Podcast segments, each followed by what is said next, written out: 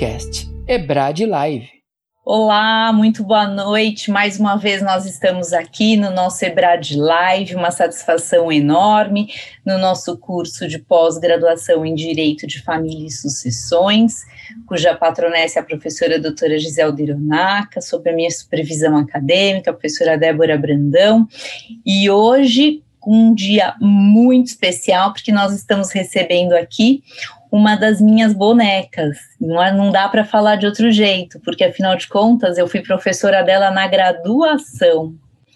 E daí ela se formou, fez uma trajetória linda, tornou-se uma advogada criminalista de muito sucesso, é mestre em direito pela Unimes, ou doutoranda, atualmente está cursando doutorado lá na PUC de São Paulo, e eu tenho a honra de lecionar com ela lá na Faculdade de Direito de São Bernardo do Campo. Então, hoje a gente recebe a minha boneca, porque todas as minhas alunas são minhas bonecas, a minha boneca, a doutora Priscila Silveira. Boa noite, Pri, como vai?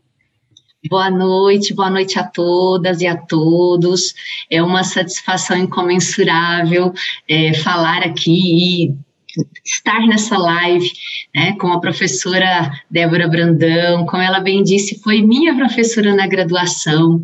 Eu disse há pouco e dizia que estou até emocionada, é uma responsabilidade para mim, né, e uma honra sem tamanho poder não só dividir essa live, mas ter a honra de continuar né, na docência hoje, já tem algum tempo, é, ao lado dessa grande professora, uma referência na área do direito civil, maravilhosa, querida, né, querida por todos. Então, professora, primeiramente, meu muito obrigada, viu, pela confiança né, em dar a mim aqui a oportunidade de falar sobre esse tema bastante instigante, bastante problemático e que todas as vezes que me oportunizam eu falo e aceito que é a violência doméstica familiar contra a mulher. Então, gostaria de agradecer o seu convite, fazendo a extensão dos agradecimentos aos professores também, Fábio e Marcelo Comete, né, coordenadores e diretores aqui da Escola Brasileira de Direito, amigos queridos. Então, obrigada a todos, agradecendo também ao Carlos, né, o querido Carlos, todos aqueles que nos ajudam de alguma maneira para que essa live aconteça. Muito obrigada, professora. Imagine, querida, imagine, uma alegria. E esse tema foi pensado justamente porque nós estamos enfrentando um momento de pandemia em que nós estamos assistindo em todos os noticiários a explosão da quantidade de violência contra a mulher, ou seja, a violência doméstica. E também tivemos recentemente, é, há dias de fato, o STF firmando aquela tese finalmente para afastar a legítima defesa da honra nos casos de feminicídio. Então, ah, finalmente, né? Então, é, juntou a fome com a vontade de comer. Eu falei, vai, preciso chamar a Priscila aqui porque a gente precisa falar de uma maneira mais intensa sobre violência doméstica. E daí nós ficamos pensando, né, o que seria muito prático para os nossos alunos que estão começando a, a vida profissional na advocacia, o que, que eles devem fazer, como é que eles devem instruir a sua cliente que foi vítima de violência doméstica, né? Então vamos começar do começo, né? O que, que é violência doméstica lá na Lei Maria da Penha, Priscila? Ai, essa é a primeira pergunta, e eu tenho até que fazer um esclarecimento, né? Eu, eu, dei uma aula na pós que você coordena, professora, e a primeira coisa que eu digo é que as vítimas, elas desconhecem que encontram-se em grau de violência. As pessoas acham que a violência doméstica, ela se restringe a, e que não é pouco, né? Mas ela se restringe à violência física. Então, você vai conversar até, até com quem não é vítima, né, com pessoas.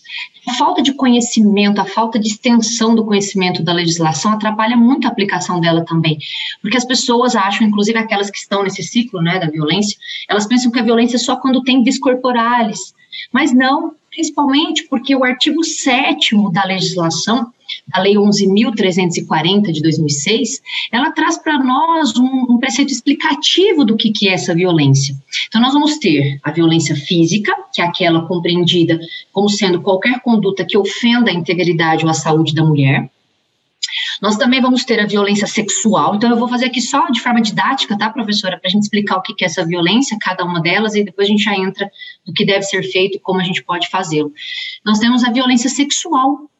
Muitas mulheres né, são vítimas de, de condutas forçadas, às vezes elas são proibidas, às vezes elas não querem né, é, usar é, preservativo, elas são obrigadas a tomar anticoncepcionais, elas são obrigadas a colocar DIU, elas são constrangidas né, e, e, violentadas no seguinte sentido de participarem de relações sexuais não desejadas, né, e a, as pessoas não sabem disso. Elas pensam que nós ainda vivemos né, na, naquelas regras da obrigação do matrimônio. E co me corrija, professora, né, porque outro dia alguém falou para mim, mas a mulher não é obrigada a ter relação sexual?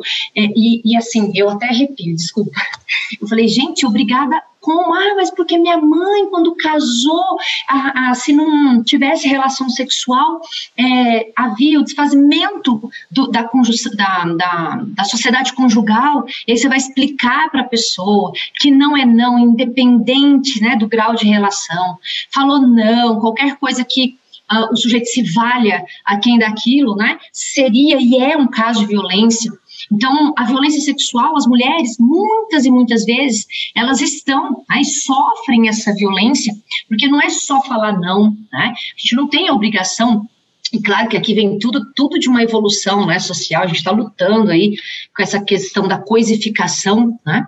Então, se coisifica a mulher. Então, qualquer coisa, é, constranger a mulher a presenciar ato sexual, relação sexual, forçar, mandar ela tomar concepcional, manda ela não tomar, forçar a relação né, fisicamente ou através de ameaça, também entra aqui como uma espécie de violência sexual. Nós temos também, e essa é muito difícil da mulher reconhecer, porque ela pensa, e geralmente começa dela, que é a violência psicológica. A violência psicológica, e tudo isso que eu estou falando está descrito, tá? Tem um preceito descritivo lá na legislação, no artigo 7 né, repetindo aí da Lei 11.340, a violência psicológica vai abranger qualquer conduta que cause à mulher um dano emocional. Diminui a autoestima, causa constrangimento, causa humilhação. E muitas mulheres falam assim: ah, não, mas ele tá nervoso. E aqui não é uma crítica à forma da reação da mulher, tá? Porque ela tá nesse ciclo, depois a gente pode até debater, né, eh, se ela, por que, que ela não sai, que é uma outra seara. Agora, o homem, ele fala, não vai ter amizade, não vai ficar no Facebook, tira sua conta do Facebook, não vai sair com essa roupa, é, você tem que... Outro dia eu peguei uma situação, e, e, vou depois até debater alguns casos que me aparecem aí, que a mulher, ele brigou porque ela não esquentou o feijão. E ele falava para ela, você é tão burra, que nem sabe, é, como é que foi, eu não me lembro os termos, tá, ipsis literis, mas você é tão burra que não consegue nem esquentar o feijão, deixa queimar, e falou palavrão, enfim, né, então, causando humilhação a ela. Roupa, essa roupa é curta, você é gorda, é, enfim, você está muito magra. É, é, todas essas humilhações, né, já que você perguntou quais seriam as formas de violência, elas encaixam né, na violência psicológica, que a mulher pensa, e, e muitas delas, viu, professora Débora, para não dizer 90%, beirando estatisticamente essa, essa quantidade de porcentagem, pensa que é só mesmo a violência física. E pensa que a psicológica, e a psicológica é aquela que dói na alma, né? Que, que a gente não consegue, de alguma forma, oferir, né? A, a, a extensão desse dano. Porque a mulher se cala, e muitas vezes ela se cala e só vai falar que está nesse contar, quando tem algum hematoma, que geralmente eles acertam ou a, a, as partes íntimas, né, é, ou realmente o rosto, os dentes, é, são os lugares que mais são afetados dessas vítimas, porque são a forma delas é, ficarem em sociedade. Então, essa restrição tem toda uma razão de ser. Depois eu posso até falar um pouquinho também sobre Agora José, que é um, um instituto aqui relacionado à violência. Então, essa violência uh, psicológica, é, dificilmente as mulheres entendem que estão né, nesse dano emocional que não, não tem extensão da valoração desse dano. E ainda nós temos outras espécies de violências colocadas lá no artigo 7 nós temos a violência moral, né? Então, ele, ele trata, e, e a, o artigo explica lá para gente quais são as figuras que lidam com a moral, é, que seriam a calúnia, a, a difamação e a injúria, né? Então, ele, ele difama, ele dá menoscabo a ela, especialmente na frente das pessoas, ou fala dela para uma outra pessoa, chega até o conhecimento, né? Que são figuras que lidam com a honra propriamente dita dessa vítima de violência. E um outro que, curiosamente, as pessoas que sabem que existe, que é a violência patrimonial. É, a violência patrimonial, ela está relacionada a qualquer tipo de subtração de bens. Então, é, às vezes a mulher nem sabe que isso é violência e que isso pode redundar, inclusive, em medidas protetivas. Eu cito aqui um exemplo em São Bernardo do Campo, claro que não vou citar o nome de parte, enfim, onde ele descobriu que ela tinha mandado um nudes, aliás, que nudes é um, tem sido um problema, né? É o quarto júri, professora Débora, é o quarto júri nesses tempos, nesses dois anos, que eu faço em razão de fotos nuas. Não estou dizendo que é errado, nem nada, da questão pessoal. Mas eu tô, pronto, você não tá, mas eu tô.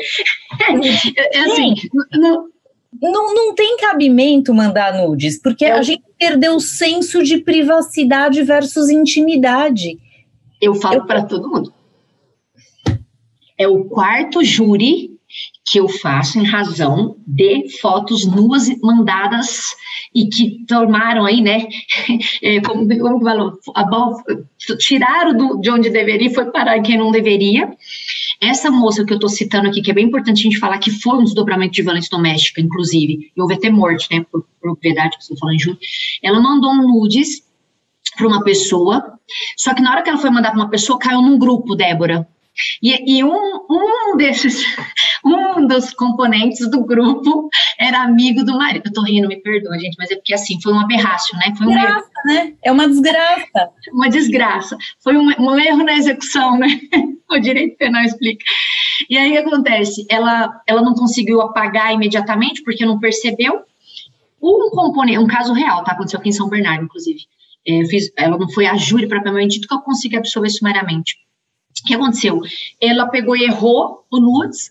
Esse um dos componentes mandou para o marido dela. Quando ela voltou para casa, ele queimou todos os cartões, é, queimou todas as roupas dela, jogou no, na rua. É, e começou a esganá-la, né? E ela conseguiu mandar um WhatsApp para a tia, foi a tia que matou, enfim. Aí mandou um WhatsApp para a tia e falou: Tia do céu, ele tá me esganando, eles vão me matar. Era ele, ele, o marido, e o sogro.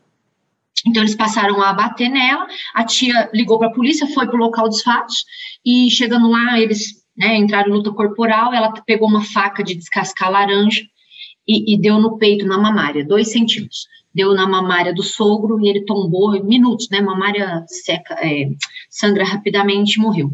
Então, por causa de uma, foto, uma fotografia que tomou um rumo diferente, nós tivemos um desdobramento de violência doméstica e aqui envolvendo patrimônio porque muitas, eu contei tudo isso, né, que é bom a gente falar, principalmente para quem está começando, né, para quem que nos ouve, nos assistem, enfim, que às vezes uma coisa que envolve direito de família, então direito penal, ele, tá, ele é multidisciplinar, né, ele, ele começa com uma violência psicológica ou patrimonial, e, e ele vai, hum, muitas vezes, ele chega até a questão da violação à integridade física, causando, né, ceifando a morte de muitas, muitas vítimas. Então, eu contei isso para dizer que é, aqui redundou em morte, mas muitas vezes não tem a morte. Elas ficam sem cartão, eles pegam, por exemplo, quando tem bens, pessoas que têm mais valor, porque é importante que a gente diga que violência não tem bolso, é de rico, pobre, bonito, feio, não tem é, é, uma estatística que fala é só esse ou só aquele, né? Ela acontece nas melhores, nas piores, nas que nem são família, acontece em toda, em todo o círculo, né? Que a violência é, faz parte do ser humano e às vezes ela potencializa em determinadas situações como é o caso da pandemia. Então, na pandemia, o que aconteceu? Muitas pessoas ficaram sem emprego. Aí, às vezes, tinha, por exemplo, eu peguei casos que eles dividiam a, locação, então tinha o, o dinheiro do aluguel. O que, que ele fazia? Não dava o dinheiro para ela, ela não podia comprar uma roupa íntima, por exemplo, precisando de roupa íntima, ele pegava e, e re, fazia a retenção do numerário, né, do, do da locação, e falava para ela: se vira, ela, aí a vítima, né, mas eu preciso comprar uma roupa íntima, não tenho nada, não sei o quê. E ele não dava, é, re, fazia a retenção do valor, que metade pertenceria a ela, né, na divisão aí. Então, eu peguei bastante casos nesse sentido, de dele quebrar cartão, que eu dei esse exemplo. Peguei casos que eles não dividiam, não davam dinheiro, deixava a mulher bem refém mesmo, né? É, para poder dar uma sensação de domínio e poder. E o que, que é importante aqui a gente falar? Como você bem. Eu vou falando, tá? Você vai me cortando, porque eu não eu sei. Vou, eu vou ouvindo, na hora que eu for é, cortar, tá, eu vou. Isso, tá. Eu tenho várias só... coisas aqui para é, falar. Tem muita coisa. Violência doméstica é infinito, né? Porque você me perguntou, você falou assim: ah, fala pra gente quais são as violências, né? Então, eu citei aqui aquelas que estão descritas no artigo 7 da legislação, então chutar, é, ameaçar, humilhar, destruir objeto, forçar relação sexual, tudo característica de violência doméstica. E aí, no finalzinho da sua pergunta, né, você disse assim, ah, mas isso se, ah, isso aumenta com a pandemia. Olha, aumentou tanto, mas tanto, que explodiu os casos de violência. Eles explodiram, por quê? pela proximidade. Então, o homem ficou. Então, geralmente, a violência doméstica, eu tenho várias amigas, inclusive, que são delegadas de polícia titulares, né, das, das delegacias aqui em São Paulo, e batendo um papo com elas, elas diziam: sexta-feira, sexta, sábado, domingo, eles geralmente fazem ingestão de bebida alcoólica. É claro que com a pandemia as pessoas passaram a beber uh, mais dentro de casa, e isso uh, se expandiu também para as os outros dias da semana, curiosamente. Então, não tinha mais aquela coisa, ah, vai beber na sexta ou no sábado. Eles passaram a beber todos os dias. E é. não adianta falar. A, a, maioria das violências, não estou dizendo que todas, mas a maioria, elas são né, desdobradas dessa ingestão ou de entorpecentes ou de bebidas alcoólicas. E isso é uma problemática, professora, porque, é, principalmente para a mulher que está no ciclo da violência, às vezes ela não se reconhece nesse ciclo, porque tá, enfim, são N, N fatores que ela fica nesse ciclo. Às vezes ela fala assim, ah, mas na segunda-feira ele não estava bebendo, ele é tão carinhoso. Então ela não conhece. Eh, na verdade, como ela está nessa, nessa onda da violência, ela não reconhece aquele agressor naqueles modos em que ele se torna. Então, ela fica esperançosa, não é? E aqui não é uma crítica, porque a gente está aqui mais para afagar de alguma maneira, né? E auxiliar, que, que, fazer com que cada vez mais nós ganhemos força e, e que essa lei se expanda, que o direito da mulher, né, de dobrar dessa violência que acontece é, dentro das relações colocadas aqui na lei, que a pessoa conheça, mas às vezes ela está nesse ciclo e ela desconhece essa, ela rompe né, esse ciclo em virtude de pensar que ele não era aquela pessoa que ela conheceu. Né? Então, às vezes, ela vai descobrindo que ela encontra-se nesse ciclo de violência, mas às vezes, em razão dessa, por exemplo, quando ele tira o dinheiro, ele vai fazendo essa questão do poder para poder minar a chance dela uh, tomar alguma medida. Quer ver, Pri? Deixa eu te contar algumas coisas que as nossas alunas, esses, esses exemplos que eu vou dar não são de casos do escritório. Eu me lembrei de, de casos de, das, das nossas alunas, que elas me contam. Professora, eu tô namorando fulano, e fulano é, pega, confisca todo, toda a minha bolsa estágio.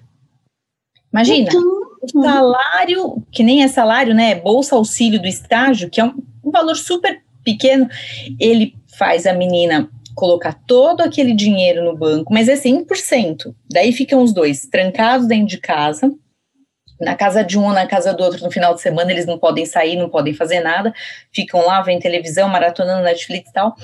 E daí, se ela quer comprar um esmalte, ele vira e fala assim: é porque você não está dando o devido valor, a devida importância para a nossa relação, porque a gente precisa juntar dinheiro para comprar o apartamento e tal. Então, as meninas, vejam, não estou falando de gente casada, eu estou falando de gente em relação de namoro. A gente pode falar depois das relações também. Né? Então, as relações de namoro, elas já estão submetidas a um ciclo de violência, e a professora Priscila falou bastante de ciclo de violência, para quem não está que, para quem não milita nessa área e não conhece um pouco de violência doméstica, a gente usa esse ciclo da violência porque ele não, ele não interrompe, né? Uhum. Na, no final de semana explode, depois ele vem, melhora uhum. e tal, e tem a uhum. espiral uhum. da violência. É isso como mesmo. se fosse um, um, como é que chama aquele negócio?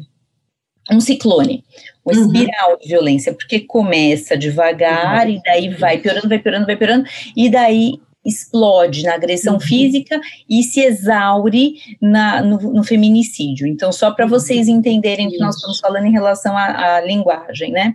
Uhum. Então, notem, a violência patrimonial e a violência bem, tirando a violência física, todas as outras são difíceis, mas a patrimonial e a violência moral, elas ainda são mais abstratas uhum. para a mulher porque a mulher não enxerga mesmo que aquilo é uma violência patrimonial. É, e eu, eu, que você está falando isso, professora, eu me lembrei, né? Eu estou há 25 anos com meu marido, e, e, e, sabe o que é importante? A gente explicar isso para as pessoas. Já que você perguntou, e a nossa live tem a ver com como proceder, como advogado proceder, é importante até que nós levemos essas informações para as pessoas. Por que eu digo isso? É, eu, eu namoro com meu marido, né? Não vou falar desde quando, mas tenho 25 anos, vocês não querem fazer contas. E eu me lembro uma vez, olha que curioso, como é bom a gente é, tentar abrir a cabeça, porque nós somos criados no mundo machista. Então não é culpa de ninguém, né? E, e, é importante aqui a gente falar o seguinte: não é culpa de ninguém que sentido. Não é. O Cortella até fala uma coisa que eu sempre falo quando eu vou falar: não é homem contra mulher, né? É, é machismo não é contra, não é o, o oposto de feminismo. Feminismo, ele, ele não pressupõe que os homens são subordinados às mulheres, mas que elas são iguais. Isso é muito importante que a gente leve. E por que eu estou dizendo isso? Eu namorava, né? Eu ainda era não, menor e tal. E aí, um dia. desses 25 anos. É, é, nossa, pela professora, nossa, desde a faculdade, enfim, né? E aí, um dia ele falou assim: a gente, a gente o namoro era ir no McDonald's, né? Na pracinha, um outro tipo de relacionamento. Aí um dia a gente chegou no McDonald's, eu tinha recebido um dinheiro, falei, ah, vou pagar, porque ele sempre teve condições financeiras um pouco melhor que a minha. Quando a gente chegou para pedir o lanche, ele falou: Que é isso? Abaixa essa carteira. E quando eu falo isso, professor, é tão curioso que as alunas falam: Ah, eu quero alguém que paga para mim. Gente, isso era um machismo. Entende o que eu tô falando? Quando ele fala baixa essa carteira, e hoje não, hoje tá tudo certo, ele entende que, né, às vezes eu ganho mais. Bem, ok. Pagar, hoje agora é tudo nosso, né, às vezes eu ganho mais, tirando as coisas que ele tem da família, no propriamente do trabalho eu ganho mais, enfim. Então hoje não é um problema pra gente, mas foi. Porque se você voltar, né, 96, enfim, você, você pensa, né? Nós éramos novos, mas já era um relacionamento que se eu não dissesse, não, eu vou pagar, e nós lá na porta, a, a menina atendente, tipo, o que que esse casal, a menina tá brigando para pagar, mas isso é uma espécie de violência. Aí você vai falar assim, ai, que bobeira, falando de pagar um lanche, mas não é, por que que acontece? A gente, e, e hoje ele reconhece, ele fala, nossa, é verdade, é, mas nós somos criados assim, não vai longe, tá? Só para encerrar que essa questão de como está enraizado na gente, a gente precisa falar quanto mais nós conseguimos, inclusive para os próprios clientes. É, eu lembro uma vez quando eu casei, né, eu nunca fui uma pessoa do lar, uh, uh, e nada contra quem o é, tá? Eu nunca gostei de fazer trabalhos domésticos, embora fosse obrigada em alguns momentos. Eu me lembro que um dia minha sogra chegou aqui em casa, o terno dele estava na, na, cadeira e, ela, e ele estava me ajudando porque a gente estava sem pessoas para ajudarem, né, nos trabalhos domésticos, e ele colocou uma roupa na, na, na, na, na lava roupa, na lavadora. Aí sabe o que ele falou? Ela falou assim, nossa, ele está lavando roupa, você não vai lavar o terno dele limpar o sapato? Então, vocês percebem que é cultura, e nós precisamos de ações, nós precisamos de políticas públicas, nós precisamos de divulgar isso. Aí, outro dia alguém falou assim também para mim, direto eu sinto uh, o machismo enraizado, só que claro que aqui é importante a gente dizer que esse machismo, essa coisificação, esse poder está dentro, né? Nós vamos falar um pouco sobre das relações, mas advém também da criação. Um dia falaram assim para mim, nossa, professora, você tem uma filha pequena, você viaja tanto, você dá tanta aula fora, com quem fica a criança? Com o pai dela. O pai dela. Não tem isso, mãe fica com a criança. É uma divisão de tarefas. Né? Só que aí a pessoa falou: o que, que é isso? Mãe tem que cuidar. Então, é, veja, eu estou contando esses pormenores para que vocês entendam que a criação que nós temos de machismo não pode e não é diferente quando as pessoas se relacionam. Por quê? É isso que a gente tem que quebrar. Esse conceito de, de superioridade nas relações. E aí, outro dia alguém falou para mim: ah, você prega tanto a igualdade quando você fala das vítimas, vai carregar tijolo. Eu falei: não estou falando de força. Professora Débora, ser mulher, ser advogada criminalista, é, atuar, né? É, a gente tem algumas problemáticas na nossa, na nossa caminhada. As pessoas querem fazer trazer esse menoscabo, não é? Tentando voltar aos primórdios, que nós lutamos tanto para estarmos em pé de igualdade, e a Lei Maria da Penha coloca essa igualdade material, não é só na lei que a gente tanto fala. Eu digo isso porque as pessoas falam assim, ai, vai carregar tijolo. Tenho nada contra quem carrega tijolo. A minha igualdade não é essa. A minha igualdade é de direitos, não é de força. Nós, não estamos, nós não estamos trabalhando a questão física. Força física não me interessa. Né? Então, o problema é que isso acontece nas relações. E você estava falando da, de namoro, eu citei né, essas questões que aconteceram. As pessoas não sabem quais são as relações que se desdobram de violência doméstica. Por que, que, elas não sabem quais são as relações que se desdobram né, nesses mecanismos de proteção da Maria da Penha? A Maria da Penha, ela é uma lei que ela vai coibir violência familiar contra a mulher, e aí nós vamos ter várias problemáticas, professora. Quem é essa mulher? Quem é a mulher que a lei protege? Né? Nós estamos aí diante de uma evolução social. Quem é essa mulher? É a mulher biológica? Ah, não, não interessa, né? Eu vou trabalhar com a questão do gênero. Mas é, quais são as relações protegidas por essa lei? Tem pessoas que não sabem que estão aí, o que, que é uma unidade doméstica, o que, que é um âmbito da família, o que é uma relação de afeto, que isso independe aí de orientação sexual. Então, uma coisa são as hipóteses de violência, outra coisa é essa questão de hierarquia nas relações, que redundam, claro, é, na expansão dessa violência, e outra coisa Aliás, a primeira coisa é que a vítima reconheça que está dentro dessa violência. Identificando essa violência, o problema é ela se manifestar, professor. Por que, que ela se manifestar? Que daí entra um pouco o papel do advogado. Por muito tempo, é, as pessoas falavam, ah, briga de marido e mulher, né? não mete a colher. É, por causa da, da, da titularidade das ações né, pregadas e trazidas pelo nosso ordenamento, ordenamento repressivo. Então, as ações cuja titularidade realmente é, são do ofendido, o Estado entende que somente ele poderia dar cabo de dar início a essas investigações. Só que, quando a gente tem violência doméstica, especialmente aquela que mais acontece, que é a violação da integridade física, o artigo 129 lá do Código Penal, ele traz é, titularidades distintas para o grau da lesão. Então, o que, que a gente tinha, por exemplo, que daí também é uma problemática que eu enfrento uh, na advocacia?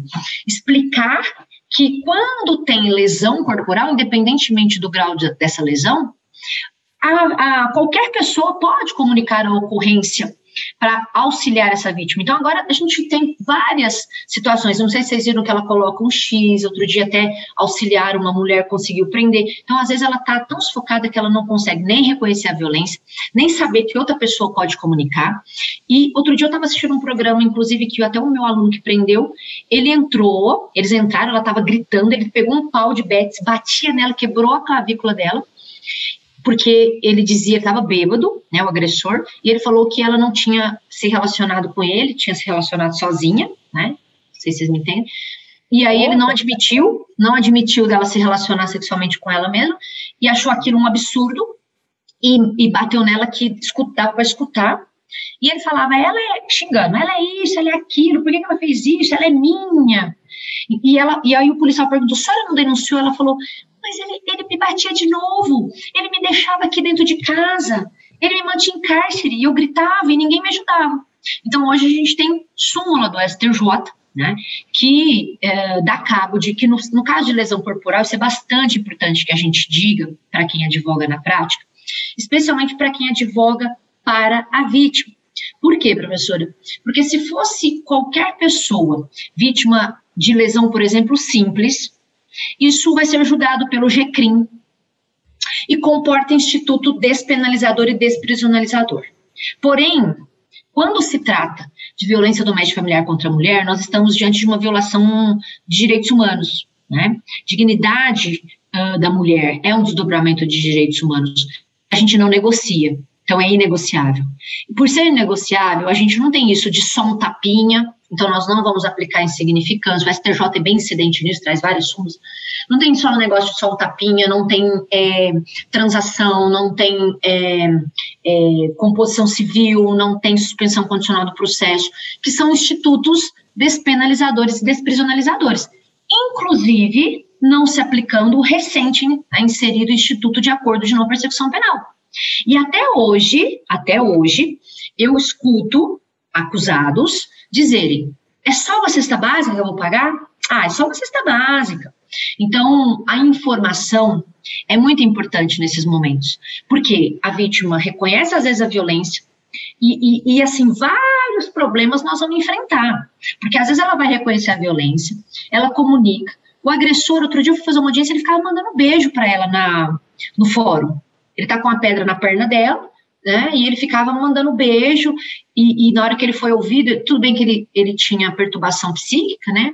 E foi até diminuição de pena, semi-imputável, mas ele falava assim para o juiz: doutor, ela me manda nudes, ó, a gente tá junto, tá aqui, ó. E tirava a foto da moça pelada e mostrava para o juiz, ali em.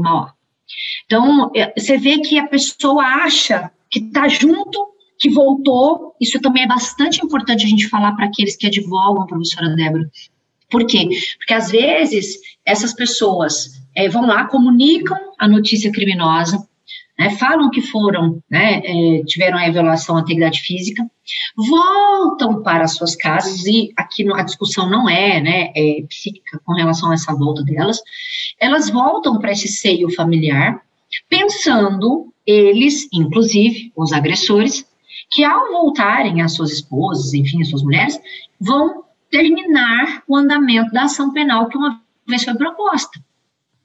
Então, a gente tem, aqui é muito importante a gente dizer para aqueles que advogam, se, a, quando a gente fala de lesão corporal, nós vamos ter a ação incondicionada, está lá na súmula 542 do STJ. Peraí, era aí que eu queria chegar com você, para os tá. advogados terem bastante clareza nisso. Certo. A tua cliente foi vítima de lesão corporal. Portanto, é ação pública penal incondicionada. Não importa se representou, se não representou, se nada. Chegou lá, vai para o MP? Então, aí que tem um problema. Então. Por que, que tem um problema? Vou te falar por que, que tem um problema. Muitas vezes, as varas da violência doméstica familiar são conduzidas por homens, ok? E o que acontece? Eu já vi, mas não casos meus, tá? É, outro dia eu estava dando aula em Goiânia, um aluno falou, professora, era lesão corporal, o Ministério Público ofereceu transação. Então, o que, que eu quero? É, para quem é. Pra, veja, se você está divulgando o acusado, você finge que não estudou, né? Porque está na súmula, aceita a transação, não vai questionar. Mas se você está atuando pela vítima, é muito importante rebater essa violação à súmula. Só que, professora Débora, súmula é uma orientação daquele tribunal. Por ela não ser vinculante, nós temos juízes em determinadas comarcas, principalmente aquelas que são afastadas dos grandes centros, que ainda sim ainda que seja lesão corporal, eles oportunizam pagamento de transação, suspensão condicional do processo, substituição de pena, que são institutos vedados por várias súmulas uh, do STJ. Então, nós temos a e daí, Desculpe, mas se Não, isso acontecer, mas se isso acontecer, o que, que a advogada da vítima tem de fazer? Qual é o recurso? Não, então, não tem recurso nominado. Né? Porque lá no, aqui no processo penal, eu não sei como funciona o processo civil, nós temos o recurso em sentido estrito que tem um rol taxativo de decisões não terminativas de mérito. E nós Sim. temos a apelação. Então, é possível, se dessa decisão puser fim, né, a gente tem a apelação que tem lá o, o 5931, o 5932 e o 5933. Só que é possível, porque se fosse uma súmula vinculante, nós faríamos reclamação. Claro. Né? Então, há quem faça, há quem faça pedido aí de mandado de segurança, que é um direito líquido e certo, não aparado por habeas corpus. Só que aqui, veja, não seria tecnicamente o ideal, né? Então, eu, na prática, se fosse comigo, né, comigo, eu geralmente converso. Ora, Ministério Público, você está oferecendo proposta de transação, proposta de suspensão, mas nós temos o preceito simulado. Se o juiz homologa, aí eu tenho decisão, professora. Aí eu posso ingressar com apelação pelo 5932. Tá. tá? Mas geralmente o ideal é que seja preventivo, ou seja, anterior a essa proposta de transação. Homologando, eu tenho decisão, eu tenho decisão, aí eu posso combater com recursos nominados. Né? Mas na prática. Fala, mas na prática? Então, mas na prática propriamente dita, vai depender de como essa transação se deu. Porque, por exemplo, é, ele pode dizer, não, é orientação do STJ, não quer dizer que eu concorde. E, claro. e aí, veja que ele não está errado. O que, que eu acho que nós precisaríamos? que tivesse no dispositivo legal, assim como tem lá no artigo, nós temos o artigo 16 e o 17, que são importantes aqui para a gente falar, né, nesse nosso encontro, nessa nossa live, que eles tratam, principalmente é, o, o 16, que fala da renúncia, que fala que tem audiência na frente do juiz, no 17, ele fala sobre essa oportunidade, de, aliás, essa proibição de pagar a cesta básica. Então, o que, que seria o ideal? Uniformizar legalmente.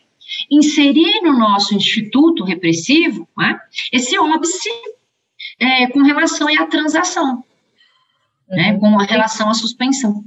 Muito bom. Entendeu? Agora, nós temos súmula, nós temos é, é, vedação, é, sumulada, mas ainda tem juízes que ainda assim, é, professor, inclusive até tem juízes, e aqui não é uma crítica, pelo amor de Deus, a magistrados, que não é o objeto da, da aula, mas tem juízes que até estando na lei, é, é, eles não aplicam, né, professora? É, Esse é o problema. Né? Mas então ficamos assim, a regra é teve violência doméstica, ação pública, penal pública incondicionada. Lesão.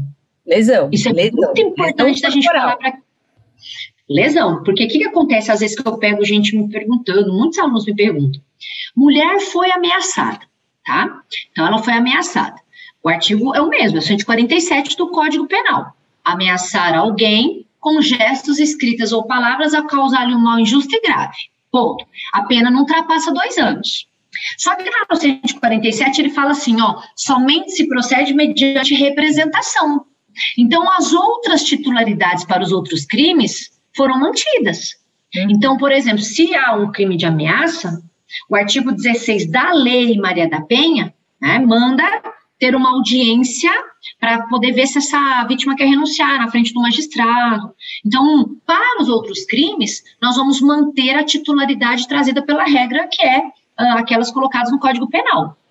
Por que isso? Porque no 129, especificamente, somente no caput, né, que fala lá da lesão simples, ela é condicionada à representação do ofendido quando nós não temos a mulher em grau de violência. Então, a súmula vem para mudar o que está descrito, né, é, como, como, colocação lá na titularidade. Agora, ameaça, é, crimes contra a honra, precisa fazer queixa-crime. E aí eu te pergunto, né, professora, que aí eu te pergunto, se a, a vítima, ela já está como que ela vai juntar mil e poucos reais, pra, que são FESPs, né, são 50 aqui em São Paulo, para poder, é, claro que às vezes ela é suficiente, a gente consegue é, isentá-la desse pagamento de taxa, mas como que ela vai, ela não sabe nem onde ela está, como ela vai procurar um advogado, ingressar com queixa-crime, tem o, os filhos, tem discussão de sair de casa, tem às vezes bem uma, uma coisinha que eles construíram juntos, aí não tem dividir, não quer dividir, é, vai muito mais é, muito, muito, mais para violência, né? Claro. Muito além. E, e, e, o que, que é importante a gente falar aqui? É, não é só saber da violência, não é só saber a titularidade. É, por exemplo, é, recentemente a gente, nós estamos tendo problemática para poder entender quem é essa mulher, porque é, e quais são as relações em que nós vamos aplicar essa legislação. Por que isso? Né? É, é, até importante falar que recentemente eu peguei um caso de um homem trans é, acusado. É bom a gente falar, porque são casos que aparecem com a evolução social, o advogado às vezes nem sabe é, o que fazer. Você está falando de homem trans, vamos lá. Aplica a Lei Maria da Penha para relações homossexuais? Antes de você uhum. falar do caso. Sim, Essa é uma então dúvida que todo mundo tem um, um, monte de gente tem. Então, vamos, vamos até explicar um pouquinho essa questão né, de, de transexuais, transgêneros. Ah, ah, aqui a gente não fala mulher na circunstância biológica. A legislação ela fala independente de orientação sexual. Então, aqui nós vamos ter que tomar um cuidado seguinte: quem que é a mulher? Criança, né? E a gente tem que tomar cuidado porque nós também temos estatutos específicos, por exemplo, idosa, né? O ECA. Então, tem que tomar cuidado porque nós temos legislações esparsas que também uh, trazem proteção uh, da vulnerabilidade da vulnerabilidade. Então, aqui, ó, quem vai poder aplicar? Vamos começar só um pouquinho antes da gente chegar nos trans, uh, nas mulheres trans. Eu posso aplicar para cunhada, eu posso aplicar para irmã, eu posso aplicar para namorada, para ex-namorada, para empregada doméstica, posso aplicar né, é, para pessoa que é homossexual feminino, posso aplicar para mulher trans, E aí aqui nós vamos ter que entender porque o transexual é uma dicotomia é, fisiopsicológica, né? Então, é, anatomicamente a pessoa é de um sexo e psicologicamente ela não se reconhece. E aqui, quando a gente fala de gênero, é como ela se reconhece perante a sociedade, porque em razão desse reconhecimento é que ela vai sofrer né, a violência. Agora, é claro que quando eu falo de aplicar para a mulher, né, trans, eu não posso esquecer é, dessas relações. Por que isso, professora? E aí depois eu quero até falar desse homem trans se aplica para homem, que um monte de me pergunta. É, eu tenho que entender que não é simplesmente eu bater em qualquer mulher. Isso é muito importante. Muito porque, importante. muito importante, e vejam aqui uma coisa mais importante ainda. O problema está na sujeição passiva, quem é que sofre a violência. Então, o sujeito ativo pode ser qualquer pessoa. Pode ser qualquer pessoa em que sentido? Uh, desde que ela esteja dentro dessas hipóteses de relações. Então, pode ser, por exemplo, uma mulher que bate, por exemplo, na empregada. Né? Por quê? Porque eu tenho lá no artigo 5 da legislação, né, no artigo 5 da Lei 11.340, nós temos lá, no âmbito da unidade doméstica, Professor, mas o que, que você está falando unidade doméstica? O que, que, tem a ver aplicar para mulher? O que tem a ver aplicar para trans?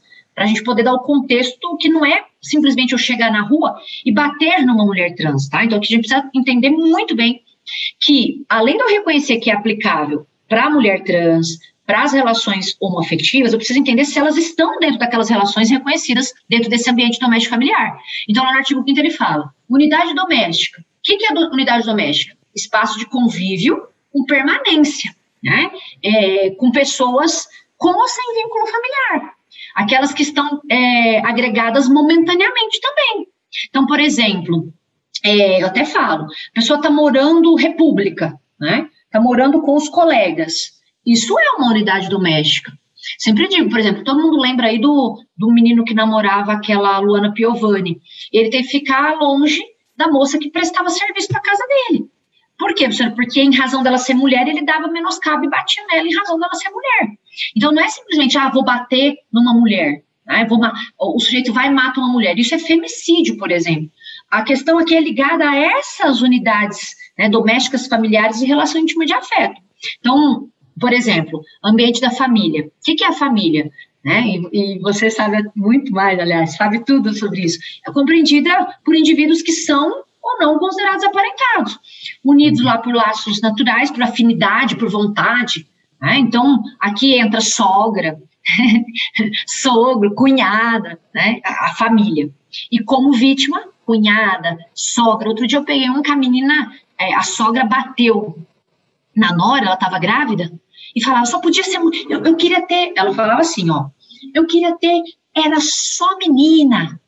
Por que, que, eu queria ter menina? Porque daí eu não ia ter nora. Mulher só serve pra isso. A menina tava grávida, bateu, ela foi pro chão, lembra? É uma. Enfim. Caiu no chão, ela chutava a sogra. Que elas começaram a discutir, e aí imputaram para a sogra, né, lesão corporal, porque machucou a menina, em razão de violência doméstica. Aí você fala assim, nossa, mas é, é uma mulher né, batendo em outra em, em razão do menoscabo dessas relações colocadas no artigo 5 E a que mais acontece, claro que aquela que mais a gente vê e aquela que a gente mais é, atua, são aquelas relações íntimas de afeto. Convivendo, não convivendo, é muito comum as pessoas dissolverem as relações, morarem no mesmo quintal, por exemplo, né? É, morarem é, perto, terem que passar perto uma da outra, né? Então, isso às vezes é muito comum. Então, essas são as relações. Agora, falando um pouquinho né, das relações uh, homoafetivas. Como eu dizia, é, essa pessoa né, me procurou, ela está sendo acusada de estuprar é, a namorada, a namorada, eles dissolveram um relacionamento, é um homem trans, né, então ela nasceu biologicamente mulher, para as pessoas entenderem, seria o Tami, isso, esse caso que eu peguei seria o Tami batendo na esposa, né? Então, uh, o Tami, que é um homem trans hétero, porque ele se relaciona né, com um sexo aí oposto, ele bate na esposa, como se fosse isso. Então, me procurou. Só que ele não bateu, ela tá sendo, ele está sendo acusado de estuprar. E foi deferida medida protetiva, professor. medida protetiva de ficar 100 metros é, sem é, se aproximar, não pode entrar em contato por WhatsApp, Facebook, Instagram, nenhuma rede social. E a vítima tinha pedido também para não chegar perto dos familiares dela, né? É, mas só que o juiz indeferiu, e também indeferiu o porte porque ele não tinha. E, e aí as pessoas me perguntam assim: mas e se fosse o inverso? Se fosse, por exemplo, a mulher do Tami batendo nele, né? Que eu acho que essa seria a questão. Aplica-se para o homem? Então, aqui nós precisamos considerar uma coisa muito importante. Quando a gente fala das cautelares, então, a Maria da Penha, ela é uma lei multidisciplinar. Então, ela não vai lidar só com os crimes. Então, ela traz agravante de pena em razão dessa relação, manda inserir lá no Código Penal, fala da prisão preventiva, né, acrescenta o parágrafo nono na lesão corporal, só que ela também tra trata de relações trabalhistas, ela trata de relações previdenciárias, então ela, ela não trata só do crime e de possível punição e de possível óbice. Só que o que, que acontece com relação aos óbices estabelecidos para quem pratica crime? Nós não podemos aplicar analogia em malandragem. E o que, que isso quer dizer? Né? Eu, se eu estou dizendo que vou é, brecar institutos, que vou dar prisão preventiva, que vou dar é, óbices em relação a ele ser criminoso, eu não posso dar né, e aplicar analogia em Malamparten. Porém, como eu disse que a Lei Maria da Penha ela é multidisciplinar, ela vai trazer medidas cautelares, que é bom depois a gente até falar. Medidas cautelares que vão ser aplicadas para a vítima e para o agressor. As cautelares, professora, nós temos o perigo da demora, né? Então, é claro que, embasado no perigo, eu vou dar um exemplo aqui de aplicação da Maria da Penha para um, um, pai que tirou o filho do, de casa. Por que isso?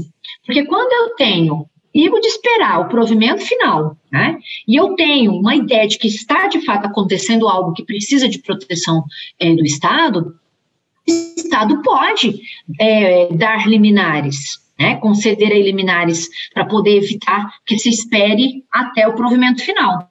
E por que, que eu estou dando isso? É possível que mesmo que haja relação que não seja desdobrado de violência doméstica familiar, que se possa pedir cautelares que aqui estão descritas uh, para fazer uso de outros tipos de relações. Vou dar aqui um exemplo. E por isso que as pessoas é, deturpam a aplicação da, da lei. As pessoas falam, ah, aplicou Maria da Penha para homem. Não é isso. O que pode ser feito, que às vezes acontece, é aplicar as cautelares para casos que não, não tenham relações é, desdobradas de doméstico e familiar contra a mulher. Então, aqui eu cito um exemplo. Né?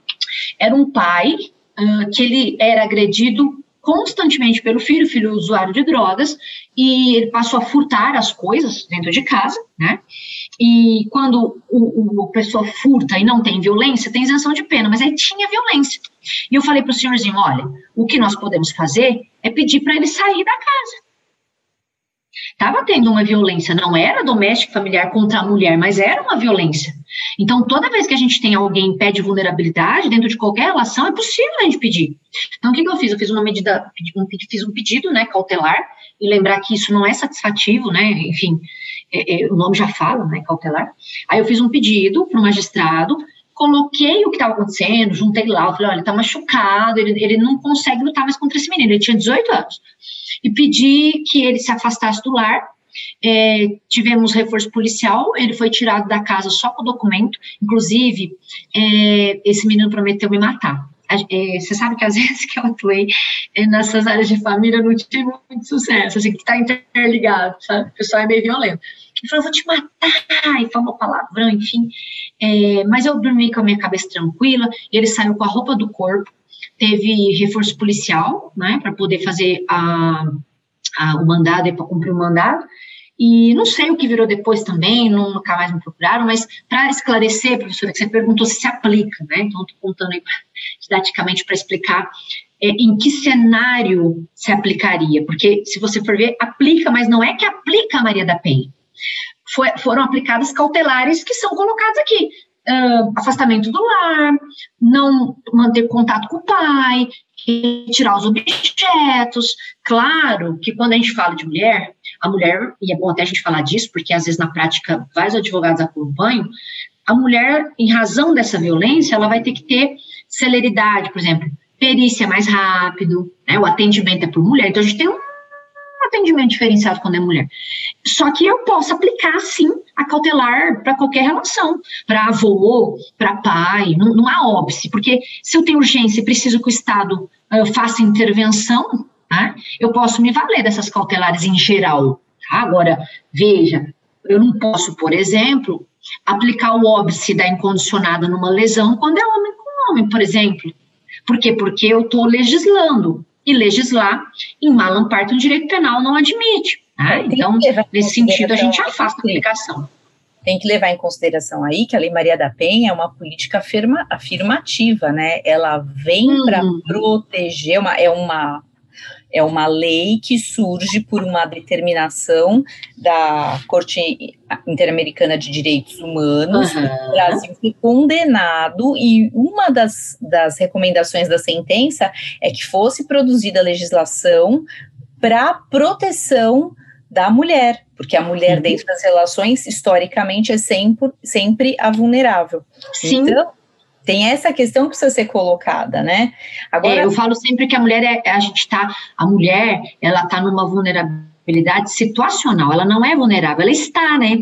Em relação, em razão dessa é, relação. Né? Em, em, virtude dessa relação, ela está vulnerável. Porque as pessoas falam assim, ai, coitadinha, não é isso.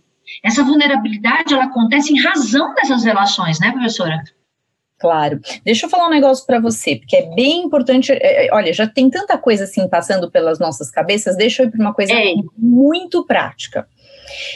Quando a nossa cliente sofre uma violência sexual, qual é a providência que a cliente tem de tomar? Qual é a primeira providência que a cliente tem de tomar? E depois que você falar e... da cliente, você vai falar da providência que a, a advogada precisa tomar. Então vamos lá. Uhum. Primeiro, ela tem que se dirigir a uma delegacia de polícia, tá? Por que delegacia de polícia? O artigo 9 é, por exemplo, não é só ela, ela tem jeito de fazer contracepção de emergência, profilaxia de doença transmissível, tá? Então, é, ela vai ter atendimento médico. O artigo 9 para terceiro, ele fala dessa proteção, dessa assistência à mulher em razão dessa, dessa violência, tá? Benefícios aí que, que decorrem dessa, desse atendimento hospitalar. Então, é claro que ela pode procurar, porque às vezes vai precisar fazer perícia. Então, quando tem violência física especialmente, é, o próprio Código de Processo Penal sinaliza uma proteção, uma celeridade a essa perícia em razão desse caso de violência. Então, ela tem que procurar a delegacia de polícia, a delegada, né, e é bom que a gente diga isso fazendo já uma extensão para o artigo 10, né, é, ela vai adotar as medidas que são necessárias, então o próprio Código de Processo Penal vai, vai, vai, dizer que a gente precisa pegar as provas, às vezes precisa tirar coisa dela de casa, então não é só o fato dela ter sido, né, é, sofrido violência física, porque eu também tenho perícia indireta, entende, professora? Uh, eu, não, eu, digo para procurar... Peraí, peraí, eu, eu, mais objetiva, por exemplo, sofri violência sexual, meu marido manteve relação comigo à força, então, essa pessoa, ela tá com sinais, marcas no seu corpo uhum. dessa violência sexual. Então, Sim. essa mulher, ela atende para delegacia. Só que, Sim. então, só que direto e reto, o que que as nossas clientes querem fazer? Elas querem ir para um hospital ou para uma clínica Pode. ou para o ginecologista. Então, é essa, é aí que a gente tem que, entendeu? Por quê? Porque daí vai pedir a prova Pode também. Direto. Então, conta um pouquinho. Pode também. De... Vou contar um caso em específico, tá? Vou, tá. vou trazer caso prático para a gente dizer como fica. Uma pessoa passou com um médico e foi estuprada. Foi embora para casa, foi embora para casa, contou para o marido. O marido falou: vamos para o hospital. Só que o que é importante a gente falar aqui, professora? Que nem sempre o estupro vai ser violência na genitália, tá? Então, é, aqui nós estamos partindo do pressuposto que a violência é, deu-se em razão né, é, do órgão sexual, porque a gente tem que lembrar que o estupro, eu tenho atos libidinosos também na composição da figura delitiva, tá? Então, partindo do pressuposto que ela sofreu violência física na sua genitália e que ela quer comprovar, eu, ela vai ter, ela pode ir diretamente a um atendimento, pode ir no SUS, né, em qualquer hospital. Nesse hospital, os médicos devem estar preparados para já, por exemplo, né, entrar, sei lá, se foi sem é, camisinha, enfim, se foi sem preservativo, já entrar com medicação, já entrar com situações para poder evitar doenças, né, que são, às vezes a pessoa não tem relação, né, às vezes ela sai um dia, força, que nem como aconteceu aí com esse menino Neymar, por exemplo. Então, eu posso ter contracepção de emergência, posso fazer perícia. E lá no hospital, eles fazem uma anamnese. Então, quando ela dá entrada no hospital, né, às vezes o próprio médico, dependendo do grau da lesão sofrida né, na genitália, o próprio médico comunica é, a delegacia. E às vezes o médico fala, ó, você tem que se dirigir para a delegacia de polícia e comunicar urgente essa violência. Só que não é geralmente o que elas fazem, professora. Entende? É possível. Então, dois são os cenários. Ela pode se dirigir à delegacia de polícia, só que aí o que acontece? Que ela também não vai. E ela também não sabe que ela tem direito de ir com advogado. Ela também não sabe que se ela não tiver o estado, tem que dar para acompanhar, entende? Ela não vai porque ela está envergonhada, ela acha que a culpa é dela, ela acha que as pessoas vão rir, que ela se negou, que ela, enfim, evitou, que ela lutou para não ter a relação. E a Às primeira vezes ela... coisa que ela faz é tomar banho. Tomar banho. Tomar não banho. pode, não pode. Toma banho, já tira, por exemplo, já, já dificulta, por exemplo, a questão do espermatozoide, né? Aí vai ter que pegar outros meios de prova. E aí você sabe que quando não tem outras provas, a, a, a, a dúvida, conta para, a dúvida favorece. Né? Então, então, o que, que eu sempre falo? Atenção. Não fale para sua cliente, não tomar banho. É ir suja para a delegacia e da delegacia para o hospital. Ou é. então, encontra com ela num hospital de referência, por exemplo, aqui em São Paulo, eu sempre falo para as minhas clientes o Pérola. Pérola Baiton. Uhum. Pérola uhum. porque é o, o melhor hospital para fazer todos os protocolos de, de, de, prevenção a AIDS e infecções uhum. é, sexualmente transmissíveis, então isso é importante. E também é importante que a pessoa tenha uma rede de apoio, porque é o que a Priscila estava falando. Não, não adianta você falar, ah, mas ela não denuncia. É o porquê que ela não denuncia, porque ela depende daquela, daquela pessoa que é agressora fisicamente, emocionalmente, espiritualmente, e é o tal, então fica no ciclo da violência. Por que que não sai de casa? Porque não tem força para sair da relação, porque não tem para onde ir, porque não tem para quem se manter, porque tem as crianças e tem responsabilidade com as crianças. Então a pessoa vai aguentando a violência física, a violência verbal, a violência psicológica, a a violência uhum. sexual, a violência. A violência. Então, outra atividade importante da advocacia, dar a informação correta para sua cliente de que não pode apagar as provas, né? Então, Sim. não apague o, as, as, ofensas no WhatsApp, não vá tomar banho, não, não nada, tudo tem que estar tá preservado. E, e, sabe o que é bom a gente falar, professora? Porque a própria legislação fala, né? Olha, né, é, é muito importante que ela saiba que hoje em dia ela tem atendimento especializado na delegacia, né, nas delegacias da mulher. Então tem mais um, essa questão humanizada. Então nós não tem, nós vamos evitar que, que, que colha esse depoimento com dano, né? Então vai ter depoimento sem dano. Ela, isso está tudo no preceito normativo. Essa mulher. Falar desse depoimento. Pera um eu quero vamos falar desse depoimento. Porque, eu vou falar, só deixa eu só ah, falar então um tá, negócio aqui, tá. porque é muito importante. Me lembro que eu vou falar especificamente dele. Tá. Só para esclarecer o seguinte: é, a proteção, quando ela vai para a delegacia, que a gente estava falando disso, né? Ela vai até a delegacia e às vezes quando é homem, então às vezes ela fala, ah, você é atendido por homem. Aqui em São Paulo, professora, a maioria, para não falar todas, tá? A maioria das delegacias são conduzidas por mulheres e agora eles estão colocando é, escrivã, investigadora. Um ou outro tem investigador, mas uh, o, o, Estado de São Paulo está, né, assim como determina a lei Maria da Penha, se assemelhando a essa rede, né, de acolhimento indiretamente, porque a autoridade policial, ela seria é o primeiro momento em que vai ter atuação do Estado. Então, é direito da mulher que ela tenha esse atendimento especializado. Só que a gente tem vários problemas. Por quê? Porque a lei, lá no artigo 10A, ele fala que é, esse atendimento tem que ser ininterrupto, tem que ser feito por servidores, preferencialmente do sexo feminino, que estão capacitados. Então, é claro que ela vai chegar lá, preferência mulher, mas às vezes ela é atendida por homem. Isso causa uma revitimização, porque o homem não consegue colocar, né? E aqui não é uma crítica ao homem, tá? Porque, enfim, não consegue acolher, porque ele não entende o dano que ela passa, né? Então, às vezes ela deixa de ir, muitas vezes pensando que vai ser atendida por um homem, tá? Agora, você falou da questão do depoimento sem dano. É, o que, que é importante a gente lembrar? Ela já é vítima né? Óbvio. E aí o que acontece? Muitas vezes, eu não sei se vocês acompanharam no Rio de Janeiro, uma menina que foi. Eu gosto muito de dar exemplos. Era só um pouquinho. O povo do direito de família não sabe o que é o depoimento sem dano, nem o fundamento dele. É, vou... Então, primeiro, o que, que é o depoimento sem dano?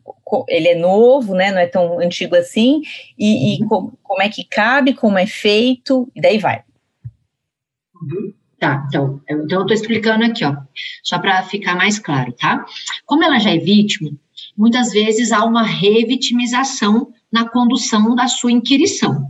Então, aí eu fiz um recorte para fazer um exemplo para explicar a inquirição que está colocada no artigo 10, tá? Então, o que que acontece? Lá no Rio de Janeiro, eles foram colher um depoimento de uma vítima, e o delegado era um homem, tá? Eu já falo da questão do depoimento que tem a ver com ele. E aí era um homem, e ele falava assim para ela, mas você quis ficar no meio deles. Quem mandou você dormir com fulano com cicrano? Quem mandou você ficar com todos? Então, o que acontecia? Esse depoimento era feito a qualquer modo, né? Uh, nesse caso em específico, eles tiraram né, o condutor da presidência dessa investigação e colocaram uma mulher.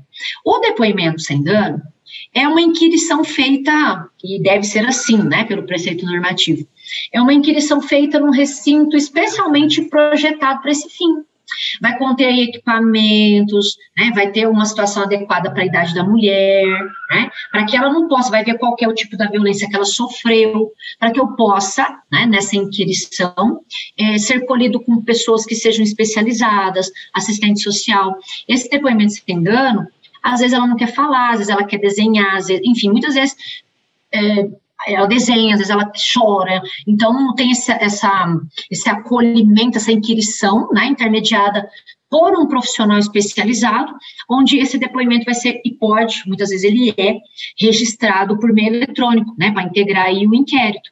Então, esse depoimento sem dano, para que, que ele existe? Para deixar, ou para fazer com que essa vítima sinta-se à vontade em falar, né, a descrição, fazer a descrição fática. Porque como eu disse, né, esse caso aí do Rio de Janeiro, eram só homens, homens arguindo-a, ela se sentiu constrangida, ele questionava a todo momento, dizendo que ela era culpada porque ela tinha ido dormir com os 10, e é bom a gente dizer, né, para quem nos ouve, nos assiste, que ela pode dormir com 10, ela pode dormir 10 vezes com os 10 se ela conseguir. Se ela falar não no décimo primeiro, não importa. Não importa, e ele queria fazer, tá? O depoimento não foi colhido dentro desse depoimento sem dano, dentro da proteção estatal. Eles ficavam falando e fazendo com que ela, de alguma forma, uh, se sentisse culpada por ter sido estuprada. Então, esse depoimento sem dano, ele é colhido num ambiente é, calmo. Eu tive até uma aluna, né, é, que ela me pediu ajuda, né, vou preservar o nome, enfim, e ela era perto de uma delegacia que a, a, a delegada titular é minha amiga, eu não acompanhei o caso, mas eu, eu falei, pode procurar a delegada X, e aí chegou lá a doutora, né, enfim, maravilhosa, falou, vem aqui, vamos conversar. Aí, ela estava sendo ameaçada pelo, pelo ex-marido, e pelo, pelo ex-marido e pela mulher do ex-marido ameaças mandando mandando ameaças no trabalho, falando que ia matá-la, falando porque a, a mulher atual achava que ela estava, porque eles tinham filhos, né, em comum do antigo casamento, ela achava que ela estava usando os filhos, o filho para poder se aproximar do ex. E ele, né, escutando a atual mulher, eles passaram a falar: some da minha vida, enfim, mandava telegrama, até telegrama, eu nem sabia mais que existia telegrama. Mandaram telegrama para o lugar que ela dá aula, né, que ela coordena, é, mandaram telegrama, ela, ela, é minha aluna e coordena pedagogicamente um curso. E ela mandaram telegrama, ligaram para o pedagógico, ligaram para a diretoria, chamaram uh, de vários nomes, ela não sabia mais o que fazer. E aí, o que, que ela fez? Se dirigiu para essa delegada, a delegada chamou ela numa sala, chamou a escrivã e falou para ela: Nós vamos gravar, você fica tranquila. Aqui a gente quer que você diga o que está acontecendo. Nós vamos pedir medida protetiva, nós vamos brecar, nós vamos pôr multa, nós vamos fazer o que for preciso. E ela depois saiu de lá e falou: Nossa, professora, eu me senti tão é, tranquila, porque ela não me julgou porque as pessoas estavam me julgando por eu ter que comunicar com meu ex-marido para falar da minha filha. Eu cheguei lá, contei, ó, até repito. Ela falou: eu cheguei lá e contei, ela não me julgou como sendo uma bandida, como as pessoas me pregam. E ela chorava, ela falava: não tem mais o que fazer se eu perder esse emprego, já, eles já me tiraram de outro. E, e, e para você ver como que psicologicamente a vítima fica abalada, ela falou que não tinha para quem ligar, que ela só pensou em mim. Então, você vê que as mulheres pedem socorro, elas não sabem, e por isso que eu falo, eu prometi para mim, viu, professora? Eu escrevo sobre isso, eu falo sobre isso. Onde eu vou, dou palestra, e, e eu fiz uma, um acordo comigo, que onde eu puder falar e, e, esclarecer que existe o depoimento sem dano, que ela pode procurar a autoridade policial, que tem medidas que podem ser tomadas, ela pode afastar do lar, e, e é muito importante dizer aqui, muitas, muitas me perguntam, ah, mas eu vou sair do lar, eu vou perder meu direito. Isso é uma coisa que a gente tem que deixar claro, que não há perdimento de direito algum quando ela afasta do lar, isso inclusive com proteção aqui na Lei Maria da Penha, né? Então, é, é importante a gente ainda dizer que ela pode tirar a criança da escola, ela vai ter prioridade, ela pode mudar, ela pode mudar o seu nome, ela pode ficar com proteção, ela pode, por exemplo, aqui em Santo André, essa vítima, né, é, na condução aí do processo, ela tem, a gente tem o Iagora Maria, o que, que é o E Agora Maria? É, aliás, é Vem Maria, confundiu, é Vem Maria. O que, que é o Vem Maria? Nós não sabemos onde fica o local, quem sabe é só a doutora Tereza, que é uma juíza sem condições de maravilhosa, que conduz a violência doméstica hoje, né, que tem várias aqui em Santo André, e a assistente social e a psicóloga, só eles sabem, né, e, e os policiais que levam a vítima para esse local. Então lá, é, fi, elas ficam protegidas, é, ficam lá por um tempo, né?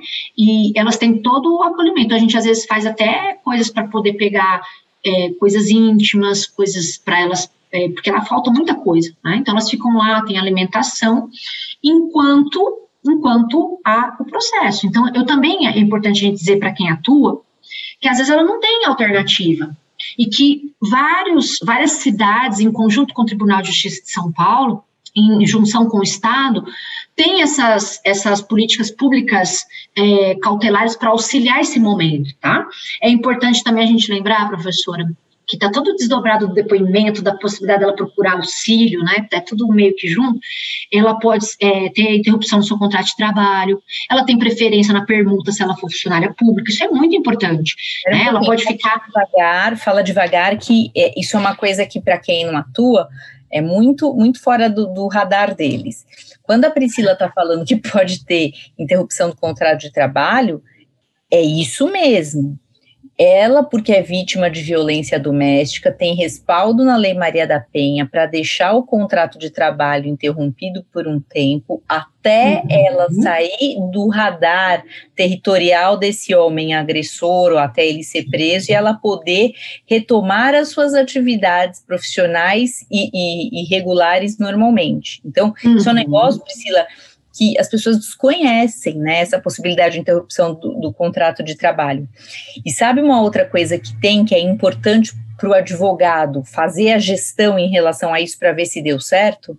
Hum. É, é a troca do nome isso é uma coisa que é muito importante, a uhum. troca do nome, né, um nome social por conta da violência, não só da mulher, porque o que, que os rapazes fazem, agressores, né, eles sempre acabam arrumando um, um amigo que é policial e fica e fica perdido, perseguindo a mulher, porque daí o policial vai lá nos arquivos para descobrir onde é que a mulher está nesses abrigos especiais e tal, ou então, como ela, ele não consegue o acesso ao abrigo, porque é, são senhas muito restritas, ele faz o oposto. Ele vai para os cadastros da Secretaria de Educação. E daí começa a fazer, puxar o nome do filho, para ver onde é que o filho está tá matriculado. Então, sempre é importante pedir um nome social para o filho. Sim para que o filho fique cadastrado com o um nome X, que não uhum. o dele de batismo, o nome registral, para que ele seja protegido também desse genitor que usa desses meios ilícitos para conseguir localizar essa mulher por intermédio do filho, porque vão os filhos e a mulher para esse abrigo, para esse Vem Maria, por exemplo, em Santo André. Uhum. A gente também tem isso em São Bernardo. Sim. Agora, Pri, me fala uma coisa. A mulher sofreu violência, ela é moradora de, do centro de São Bernardo do Campo, ela é obrigada uhum. a, a, se dirigir à delegacia de, do centro de São Bernardo do Campo ou ela pode procurar qualquer delegacia? Ela pode procurar qualquer delegacia. E o que, que acontece? Eu digo isso porque, assim, as de violência doméstica, claro que ela pode procurar as que não são de violência doméstica. Porém, ela vai chegar lá ele vai estar tá atendendo, né? Roubo, morte, o que, que ele vai falar? Olha, é ideal que você vá à da violência doméstica. Só que ela está sem rumo, né, professora? Imagina, a gente está falando de gente que está né, violentada, às vezes ela nem está com perturbação da, da razão daquela violência. Ela pode procurar qualquer uma e relatar o ocorrido, porque ele vai receber essa notícia crimes, e ele, ele vai conduzir para aquele delegado que seria, dentro das regras de competência, né, o competente para, dentro da circunscrição, para poder, então, é, analisar e, e, continuar a investigação desses autos de inquérito. Mas a comunicação da notícia criminosa pode ser feita em qualquer delegacia.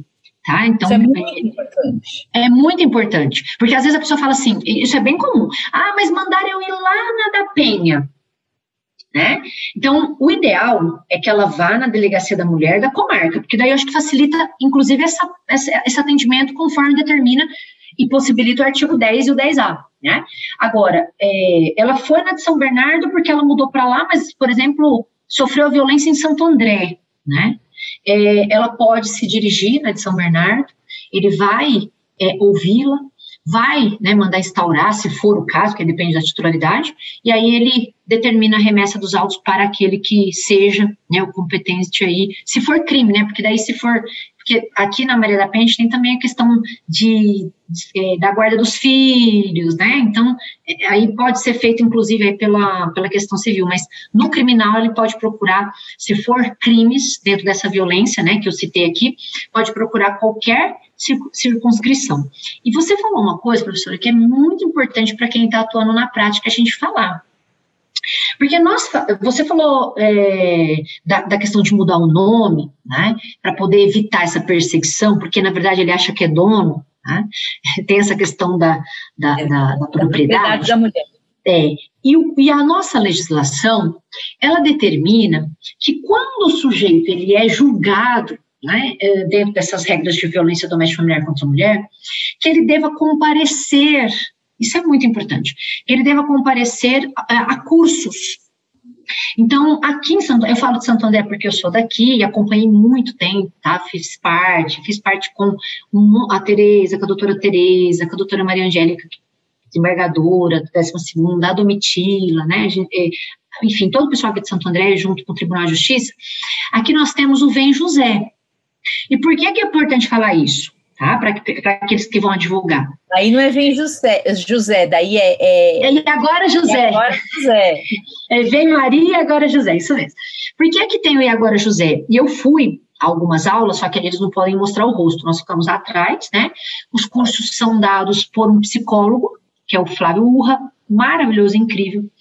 E nesses cursos, professora, que são né, é, obrigatórios, desdobrados da participação dele, eles tratam o machismo. Por que, que é importante falar isso? Não adianta ela mudar o nome, ele vai virar, ele pega outra vítima. Então, o que, que eu tenho percebido né, aqui? É, pede protetiva, depois a gente precisa falar das protetivas. Pede protetiva, afasta do lar. Depois que inventar a pólvora. Entende o que eu estou falando? A Lei Maria da Penha, ela, ela é ótima. Né? Aliás, que ela é considerada uma das três melhores do mundo.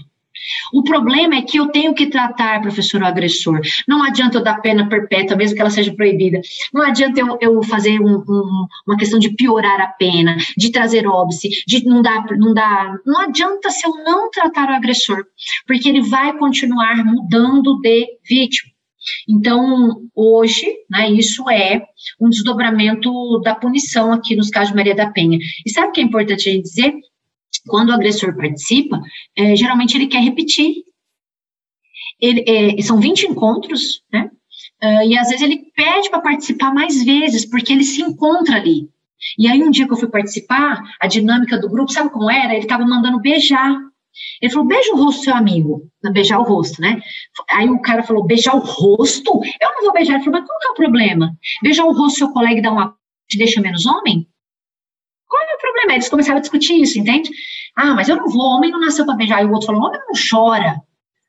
E a gente só escutando assim, escondido, porque não pode ver o rosto, né, por uma questão é, a dinâmica do curso, e tratando essa questão que a gente é criado para homem é, ser durão, não chorar e brincar de carrinho, e enfim, e a menina de fogãozinho e de bonequinha, só pode se fazer comida, esquentar o feijão, né? Então isso é bastante importante e, e esse curso aqui ele trabalha e o índice de reincidência, professora, é muito pequeno daqueles que, que, que fazem, né, o curso, tá? Agora, é, é, hum? temos 10 minutos. Vamos falar da, da, das protetivas. Nossa, passou rápido, pelo menos para mim, né? Vamos falar das protetivas, porque são providências importantes que as advogadas e os advogados têm de tomar, e uhum. falta um pouquinho. É, deixa eu só falar uma coisa também. É advogado, está nos assistindo, tem alguma dúvida, já começa a mandar. Vai uhum. lá. Fala, Pri. É, deixa eu só fazer uma coisa que é bastante importante. Eu vou falar das protetivas, mas é importante, inclusive, combater as protetivas. Professora, como assim combater? Vai depender de para quem você vai advogar, tá? Porque, é, exemplo, às vezes uma já vou falar do artigo 22 23. É, às vezes o, o, juiz defere uma protetiva baseado nos fatos, obviamente, citados para apenas uma das partes, não de alterar partes. Aí acontece, a situação não é bem aquela. Então, muitas vezes, você pode, trabalhando aí, advogando para, inclusive, o pretenso agressor, pedir a modificação ou a revogação daquelas cautelares. Exemplo, um, uma pessoa que eu advogava, que ele era né, agressor no, no, dos fatos, ele tinha um bar na frente e a menina morava atrás. E o bar era o alimento, que ele, inclusive, pagava pensão. E ela ia, ia lá no bar comprar, e ela pediu para ele não ficar perto. Aí eu que falar, excelência, não tem como, porque lá é a subsistência de todos. E ela vai lá no bar pegar as coisas.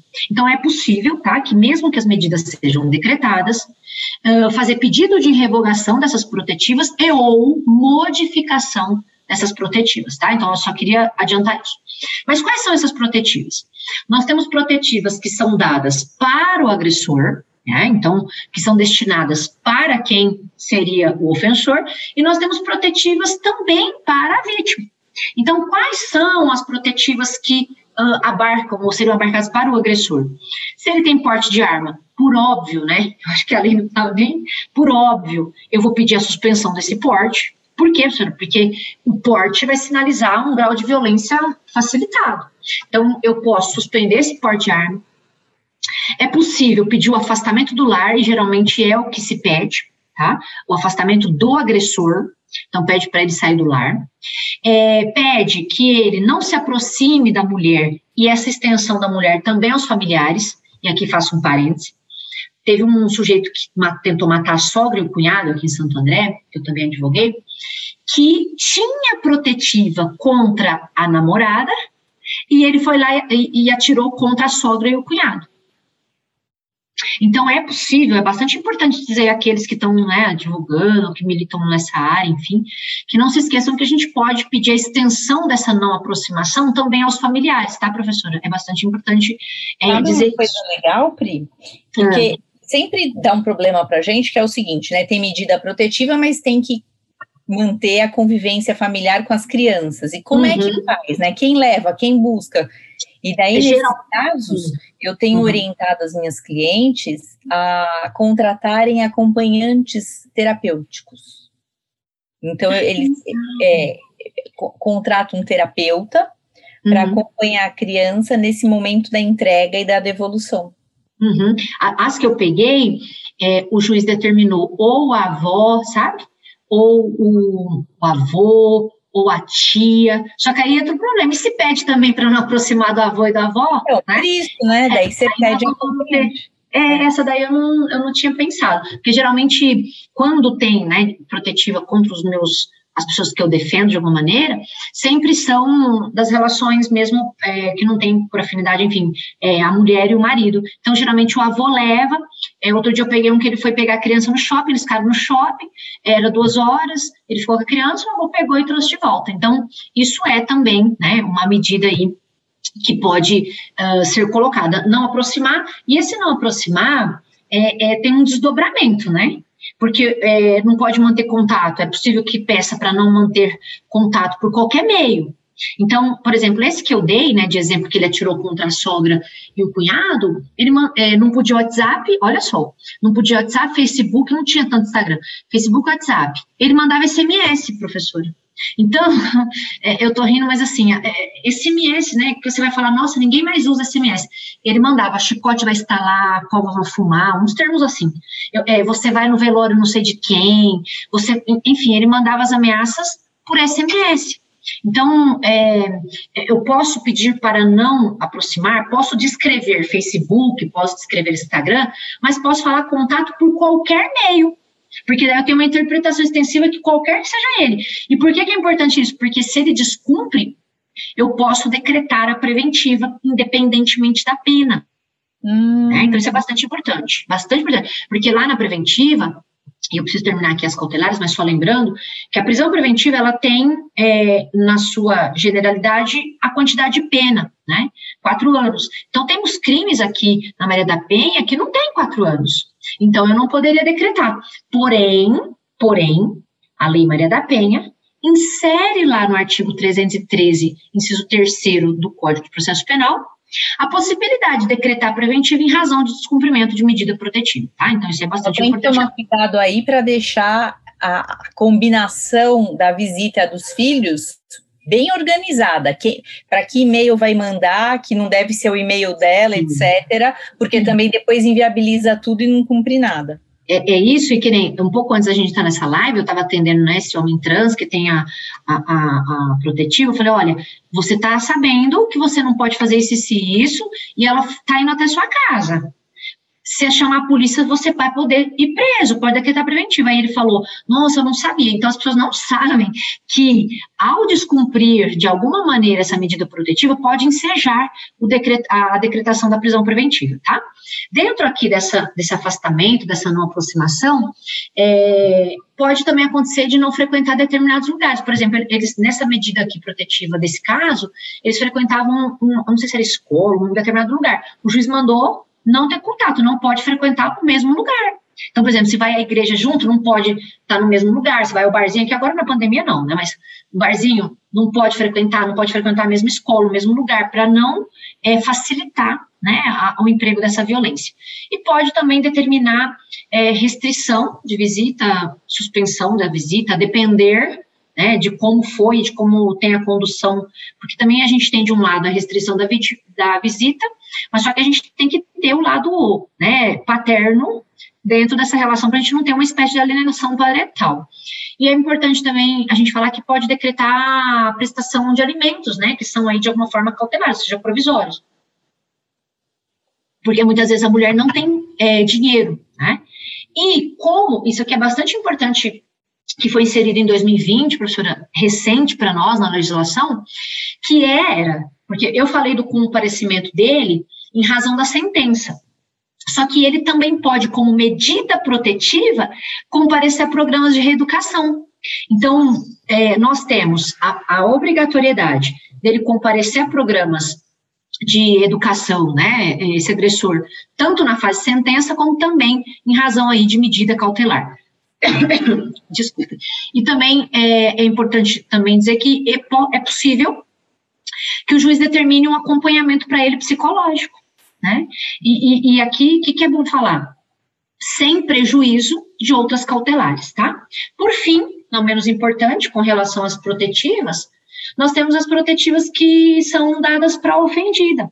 Elas estão elencadas lá no artigo 23 do, do, da Lei Maria da Penha. Quais são elas? Encaminhar para esses programas que nós citamos aqui, como Lei Maria, né? É, determinar, por exemplo, às vezes afastou o agressor do lar, ela saiu, aí ela volta, tá? Ela, ela é possível aí de determinar a volta dela para o lar, ou o contrário, determinar que ela fique afastada, determinar, por exemplo, separação momentânea, né, desse, desse, desse, desse enlace conjugal. É possível também que ela possa, porque tem muita dificuldade, principalmente pessoas que não têm tanta renda, de conseguir lugares para as crianças estudarem. Então, a própria legislação permite que ela tenha preferência na matrícula dessas crianças, tá, professora? Isso é bastante importante. E se isso não acontece, pode impetrar mandado de segurança com liminar, que sempre é, é dada essa liminar para estudar no local mais próximo e ter preferência na matrícula para onde ela mudar, que é o lugar mais próximo de onde ela vai é, levar a sua vida. Só que nós também temos algumas outras protetivas, que daí eu já vou até encerrando aqui, né? que são aquelas que estão ligadas a preceitos patrimoniais. Então, pode pedir para restituir bens, pode pedir, por exemplo, às vezes ela dá outorga para ele fazer contratos pode pedir aqui a suspensão da, de, de outorga dada, né, para pelo ofendido, para o agressor, pode pedir para ele fazer divisão desses bens, depositar, né? Então, isso também são medidas, mas medidas que mexem no bolso, né, que estão ligadas à proteção patrimonial é, dessas relações de, de domésticas e familiares contra a mulher. Então, basicamente é isso. Muito bem. Poxa vida, falamos de tanta brigaiada e ainda tinha tanta brigaiada para falar, tinha. É, tanto é, caso é para contar. É, é, é, a gente vai fazer mais uns três para falar, porque eu, eu ia ouvindo e eu falando, tem que falar tal coisa, mas não dá. Daí tem que falar não tal dá. coisa. É, é só para deixar com gostinho de quero mais, né? É, é isso aí. A gente pode fazer depois uns com temas. Tema X, tema Y. É, exato. Hoje foi só um, uma introdução e o tema é é bem vasto mesmo, né? E uhum. cada vez mais triste. Hoje mesmo saiu nos jornais que uma moça foi, foi ao banco e o marido ficou fora da agência. E daí ela foi fazer um saque, e daí na hora que dá aquele canhotinho para assinar, ela escreveu. Ela pôs o X de violência é. e escreveu: Meu marido está lá fora, e pôs o endereço dela e descreveu: me ajude. É, se ele demorar para abrir a porta, insista, porque ele finge que não está. Devolveu para ela e foi embora. Foi assim. Foi assim. Então, que, que a gente possa auxiliar essas mulheres a entenderem que estão nesse ciclo, a sair dele, né? E, e poderem aí viver na paz, sem domínio, que é um direito de qualquer ser humano, né, professora? Que a gente possa levar cada vez mais para quem puder é, é, esses direitos estabelecidos dentro dessa lei, dizer que ela não perde, né? Que ela, que ela tem quem se apoiar, quer seja no Estado, enfim, e que nós estamos aí de alguma forma para auxiliar. Exatamente. E sempre dizer para as nossas clientes que se elas não tiverem a condição de serem representadas é, por mim, por você, pela outra advogada, que busquem a defensoria pública, que busquem a OAB, que busquem ajuda, né? Porque elas não podem é ficar realmente a, ao Deus dará com essa situação toda de hipervulnerabilidade. Uhum. Também tem uma pergunta aqui, ó. Gostaria de saber, é uma pergunta do Ricardo, Boa noite, muito boa explanação. Gostaria de saber se nos casos de violência doméstica familiar contra a mulher cabe fiança para o agressor. Uhum. O que acontece? Boa noite, Ricardo, tudo bem? O que acontece com a fiança é que lá no artigo 323 e 324 do nosso Código de Processo Penal, ele sinaliza os casos que não são afiançáveis. E quais são esses casos que não são afiançáveis, né? é, nós temos os crimes de preconceito, nós temos os crimes, é, obviamente, de onde? Tráfico de drogas, né, terrorismo, e, e, que não podem ter a concessão de fiança. Porém, o que, que acontece? A Lei Maria da Penha não traz óbice a fiança. Ela traz óbice a suspensão, traz óbice a transação, traz óbice a, a vários institutos despenalizadores. Mas nós não temos e, e, é bom que se diga que a gente tem a questão da legalidade. Então, eu não posso ter um preceito proibitivo, né, uh, para poder aí, impedir que ele responda em liberdade mediante fiança. Por quê? Porque os crimes que comportam fiança estão estabelecidos, na verdade, a contrário senso no que dispõe o artigo 323 e 324. Né? Então, é, cabe fiança. Agora, o que é importante dizer é que às vezes ele vai descumprir e nós temos o artigo 24A, né, aqui. E aí é possível que, diante, inclusive, desse descumprimento, haja o pagamento é, de alguma forma de fiança. O que não faria sentido e não faz sentido, né, Débora? Porque se eu trago óbice, então veja, se eu proíbo que eu negocie é, no momento em que ele recebe pena, não faz sentido eu deixar trocar uh, a fiança, né, arbitramento de fiança. Então, o que acontece é, na prática, tá? É, geralmente, os delegados de polícia, o artigo 325 traz um cenário da quantidade de valoração, né, levando em consideração a gravidade do crime e a situação econômica do, do acusado, ele vai arbitrar de 10 a 100 salários, que é o que pode ser feito na fase policial. Então, o que, que o delegado de polícia faz de alguma maneira? Ele eleva a valoração da fiança, tá? É, para de alguma forma causar um óbice, uh, uh, e não é ilegal, tá, Débora, que aqui a gente deixa registrado, mas é um mecanismo que o Estado né, deixa aí legalmente, porque ele, se ele tem de 10 a 100, ele pode arbitrar levando em consideração a situação econômica e a gravidade, nos crimes que assim comportarem a fiança, uh, é possível essa liberdade é, com fiança. Daí deixa eu te fazer uma pergunta, você, enquanto advogada do agressor, Daí vai lá o delegado, arbitra em 100 salários mínimos. É, existe alguma medida que você possa fazer para me, mexer nesse valor arbitrado ou não? Uhum. Existe um recurso, que é o recurso sentido estrito, né? O recurso sentido estrito está lá no artigo 581, então quando arbitra fiança ou ela é considerada desproporcional, só que o delegado, aqui a gente precisa escrever, quando é o delegado que dá, né, não, não é uma decisão judicial. Então, quando o juiz arbitra, cabe recurso em sentido estrito, tá? Por quê? Porque daí é uma decisão não terminativa de mérito e aí comporta o rese. Agora, quando a gente fala em sede policial, a gente tem a discricionariedade do delegado e mexe com dinheiro. Então, por mais que o pedido de habeas corpus não seja o perfeito, porque não está lidando diretamente com a locomoção, é possível né, é sustentar a tese é, em petitório de impetração de pedido de habeas corpus, dizendo e sinalizando que tem a ver com o direito de ir e vir e que, que é inócuo, enfim. É, só que, geralmente, o que, que, é importante a gente também aqui falar? O delegado de polícia, ele arbitra, vamos supor, né, grande aí o valor.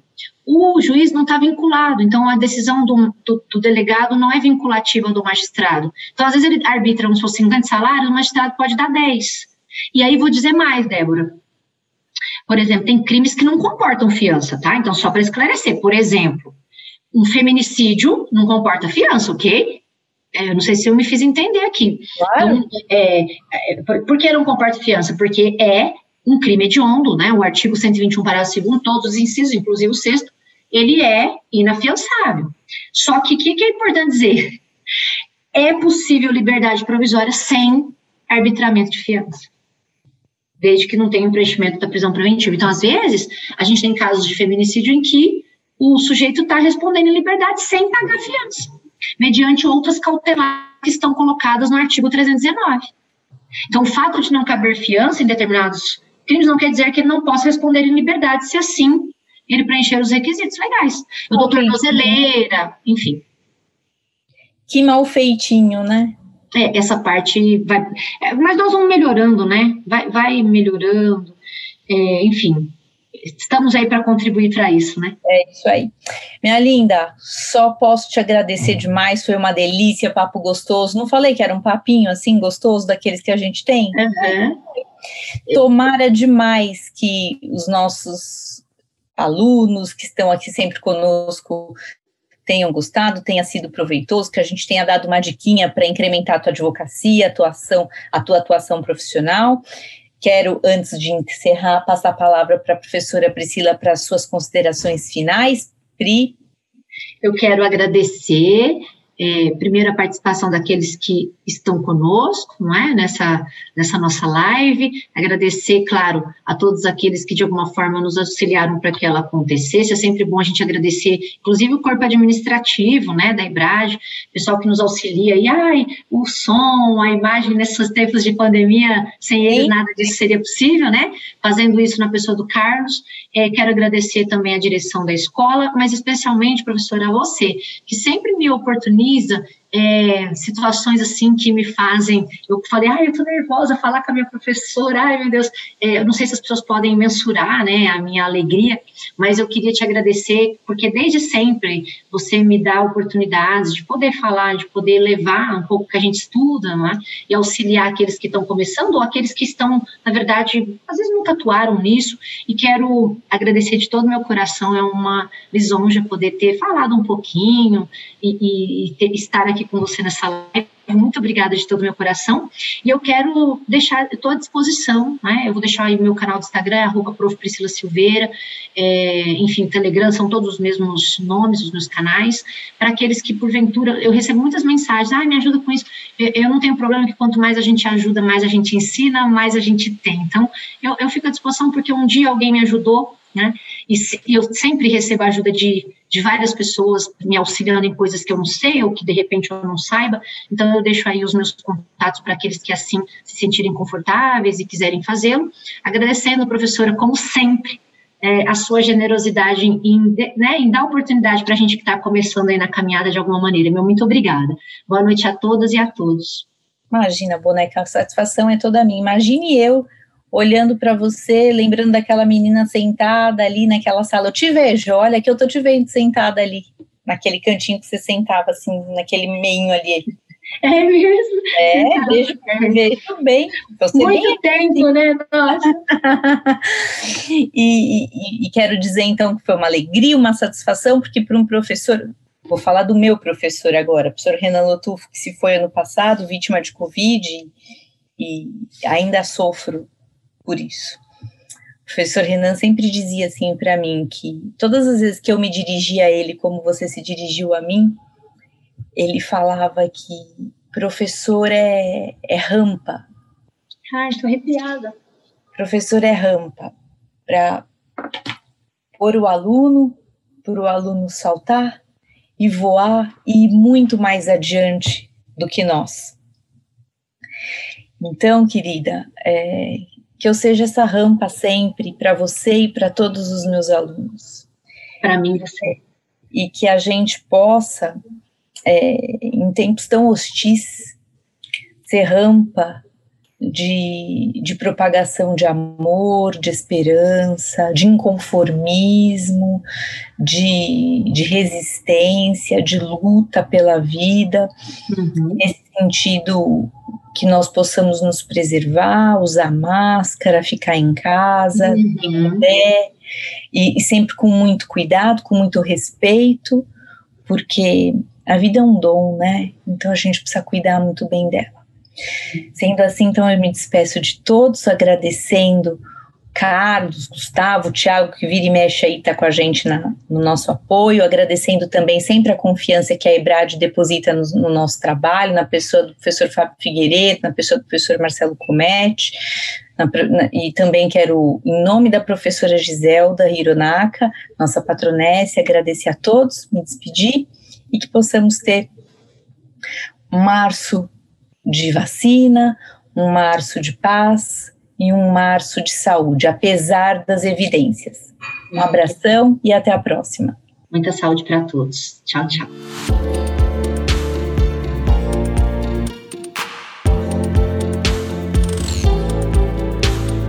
Podcast Ebrad Live.